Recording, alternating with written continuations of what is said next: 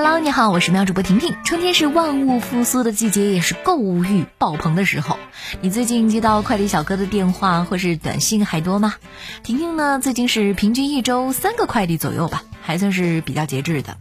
去年十二月二十一号，国家邮政局监测数据显示，我国快递年业务量突破了八百亿件大关，又一次创造了我国快递发展史的新纪录。我国快递业务量那么大，快递小哥的收入应该很高吧？但现实很残酷。二十二号，中国邮政快递报社最新发布的数据显示，多半快递小哥月收入不超过五千元，月入万元的快递小哥仅占百分之一点三，超过四成快递员每日派件量在一百件以下，八成快递员每日派件量不超过两百件。从年龄分布来看，八零后和九零后快递小哥是主力，数量占八成以上。快递小哥确实辛苦了，每天和不同的人打交道，一个电话、一条短信，一一确认送货信息，还是挺不容易的啊。嗯，当然我说的是那些靠谱的快递员。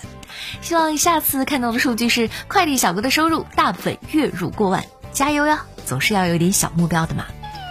岁月从不败美人，西安老年大学开设化妆课，年龄最大的有七十岁。西安老年大学开设化妆课，吸引了很多阿姨报名。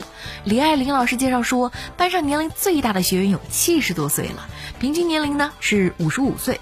课堂上每个学员上课都非常的积极。阿姨们说，年轻时没有在意这些，退休之后反而对化妆有了兴趣。不管什么年龄段，都要自信满满、美美的，真好。任何年龄的女人都可以追求越来越美。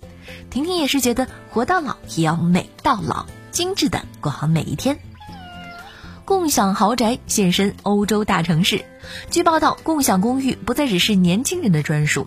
一公司在比利时首都布鲁塞尔开设了首家为了想摆脱孤独的企业高管和社会高层人士服务的合住豪宅。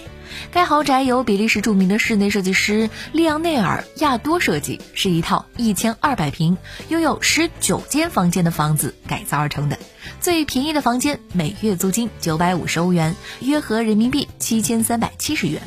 该公司的发言人、这类豪宅的社区经理纳瓦罗表示：“当我们意识到很多三十五岁以上的人在寻求这种共同生活的体验时，这种特殊的豪宅就应运而生。”有网友真相了，这不就是群租吗？最近长沙呢会连续天晴四天，你在的城市呢天气怎么样？每每阳光一现身呢，仿佛就是在提醒我，夏天快到了，你的粗胳膊要露出来了，还不开始减肥吗？今天看到一个热搜话题是睡不好可能会变胖。是说有研究显示，人的胖瘦百分之四十到百分之七十受到遗传影响，剩下的百分之六十到百分之三十就靠后天的身材管理了。专家提醒，失眠可能会引起一系列的内分泌紊乱，睡得少、睡眠不规律可能会变胖。另外呢，并不是出汗越多越能瘦，一般持续运动半小时之后才会开始燃脂。专家也说了，比起瘦身。更重要的是健康饮食、合理运动。我是一心想要瘦的婷婷，你呢？明天见喽，祝我成功吧！